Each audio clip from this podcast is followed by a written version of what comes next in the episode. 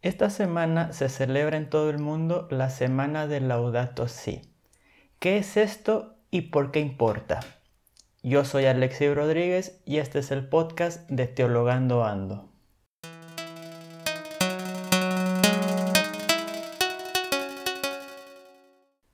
Laudato si, mi Signore. Alabado seas, mi Señor, cantaba San Francisco de Asís en ese hermoso cántico nos recordaba que nuestra casa común es también como una hermana, con la cual compartimos la existencia y como una madre bella que nos acoge entre sus brazos.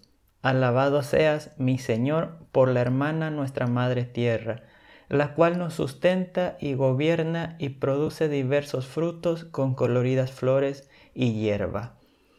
Así empieza Laudato Si la segunda encíclica del Papa Francisco, la cual firmó un 24 de mayo del 2015, es decir, prácticamente hace cinco exactos años.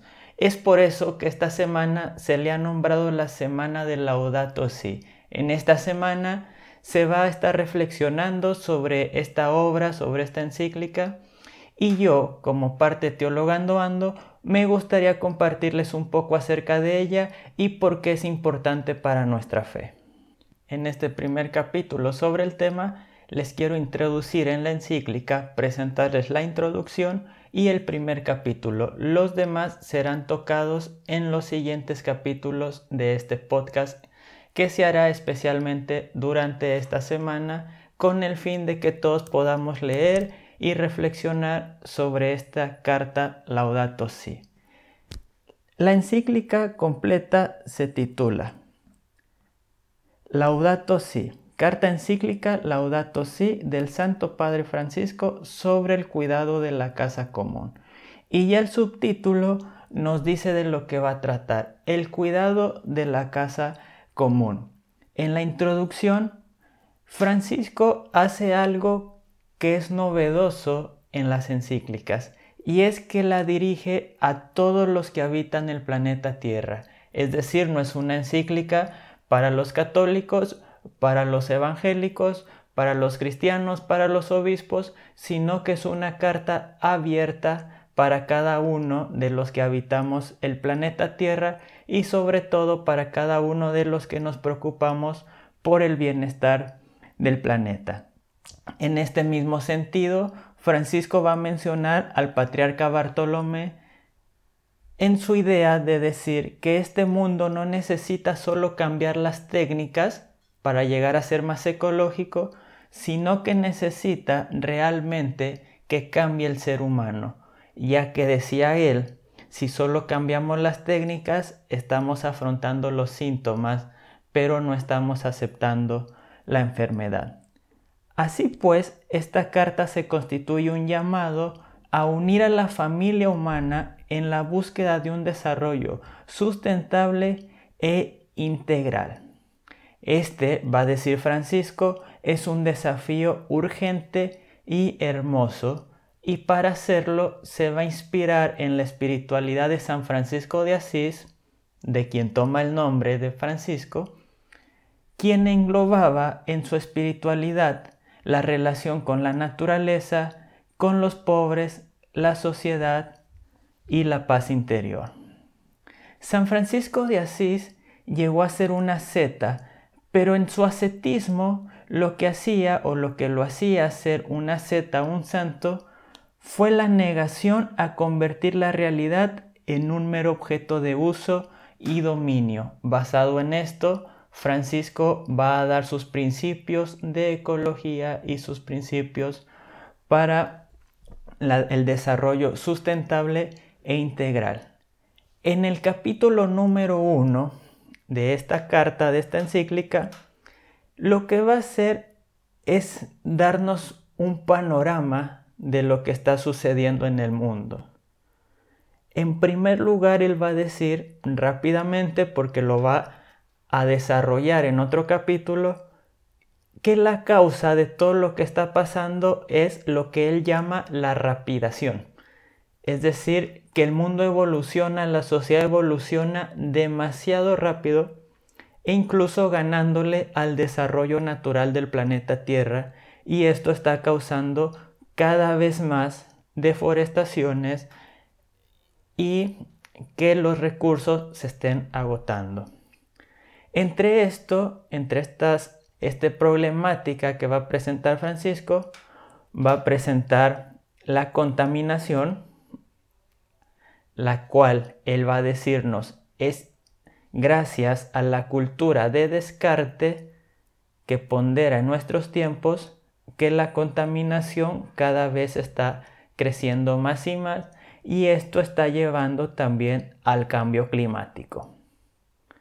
Para Francisco, inscrito en la tradición de la Iglesia e inscrito en la tradición espiritual de todos los pueblos, el clima es un bien común, es un bien de todo el mundo. Sin embargo, el cambio climático está afectando mucho más a aquellos que están en situaciones de peligro, de vulnerabilidad, que son aquellos que están teniendo que migrar y no están considerados siendo migrantes como aquellos que lo están haciendo por la guerra. Él va a hablar de esto también mucho más adelante. En este capítulo solo presenta la situación. Sin embargo, para nosotros esto es muy importante porque Francisco en este primer capítulo ya está aceptando que el cambio climático es gracias a la actividad del hombre, cosa que en la tradición evangélica muchas veces se ha lamentablemente intentado negar y muchas veces simplemente para soportar o para apoyar a los más poderosos que son aquellos que más contaminan y son aquellos que están destruyendo el medio ambiente. Saludos a la Casa Blanca. Francisco va a hablar también del agua, ese derecho básico, fundamental y universal. Él nos va a decir, sin agua no se puede ni siquiera empezar a hablar de los derechos humanos. Es principio fundamental que todos puedan acceder al agua potable para después de ahí poder empezar a hablar de los derechos humanos y de la ética humana.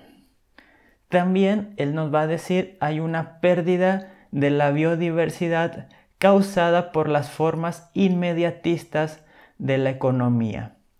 Y esto es importante porque se va a repetir en el sínodo de la Amazonía, cómo la economía inmediatista solo ve las consecuencias a corto plazo y no se pone a ver las consecuencias a largo plazo. Francisco va a mostrar cómo los desastres del cambio climático gracias a la contaminación al final va a salir mucho más caro para la economía que lo que saldría realizar los cambios necesarios hoy en día. Sin embargo, él va a denunciar y esta carta, si bien en mucho es una carta pastoral, una carta de apoyo para aquellos que están trabajando, no deja de ser una encíclica de denuncia para aquellos que solo están buscando el bienestar y las ganancias. Esto obviamente lleva al deterioro de la calidad de vida humana y la degradación total. Nos va a mostrar él que el ser humano es una criatura de este mundo y el ser humano como criatura de este mundo tiene el derecho de vivir y de ser feliz. Sin embargo, el cambio climático provocado por la contaminación no permite que se den las condiciones para tener esta vida. Nos va a mostrar también en este primer capítulo que el planteo social es también el planteo verde y nos va a decir cómo, y esto es muy fuerte, cómo aquellos países que tienen una deuda económica son presionados gracias a esta deuda. Sin embargo, los países que tienen deuda ecológica no son tan presionados como lo son los anteriores. Esto, en esto radica la gran hipocresía de los grandes imperios, de los grandes países. Hay una debilidad de las reacciones en el mundo gracias a la alianza entre la tecnología o la técnica y la economía. La técnica ha estado a uso de la economía. Y no solamente esto, sino que la economía está siempre encima de cualquier otro valor en los poderosos de este mundo y para los gobiernos de este mundo. Nos va a mostrar una diversidad de opiniones que van desde el mito del progreso y hasta el pesimismo total. Estas opiniones se dan tanto en el ámbito ateo como en el ámbito cristiano. Están los que existen, los que dicen eh, vamos a ir a bien, que es el mito del progreso, la tecnología nos va a salvar a final de cuentas y lo que está destruyendo hoy, eh, más adelante vamos a encontrar la solución por medio de la técnica. Y también hay aquellos cristianos pesimistas que dicen el mundo ya no tiene salvación, entonces solo necesitamos esperar que venga Jesús.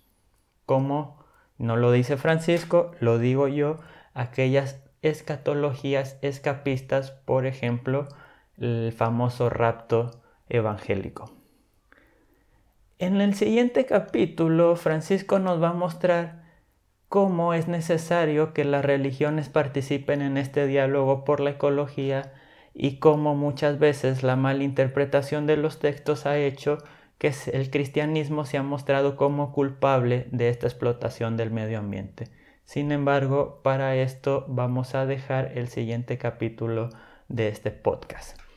Bien amigos, hasta aquí los dejo. Muchas gracias por escuchar.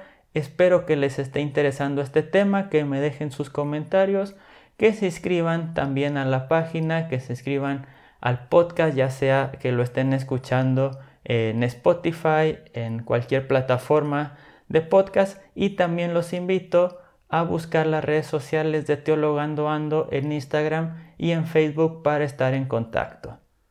Asimismo, los invito a mi blog alexirodríguez.com donde se pueden suscribir para recibir las novedades y también un devocional diario si así lo desean. Muchas gracias por todo, muchas bendiciones.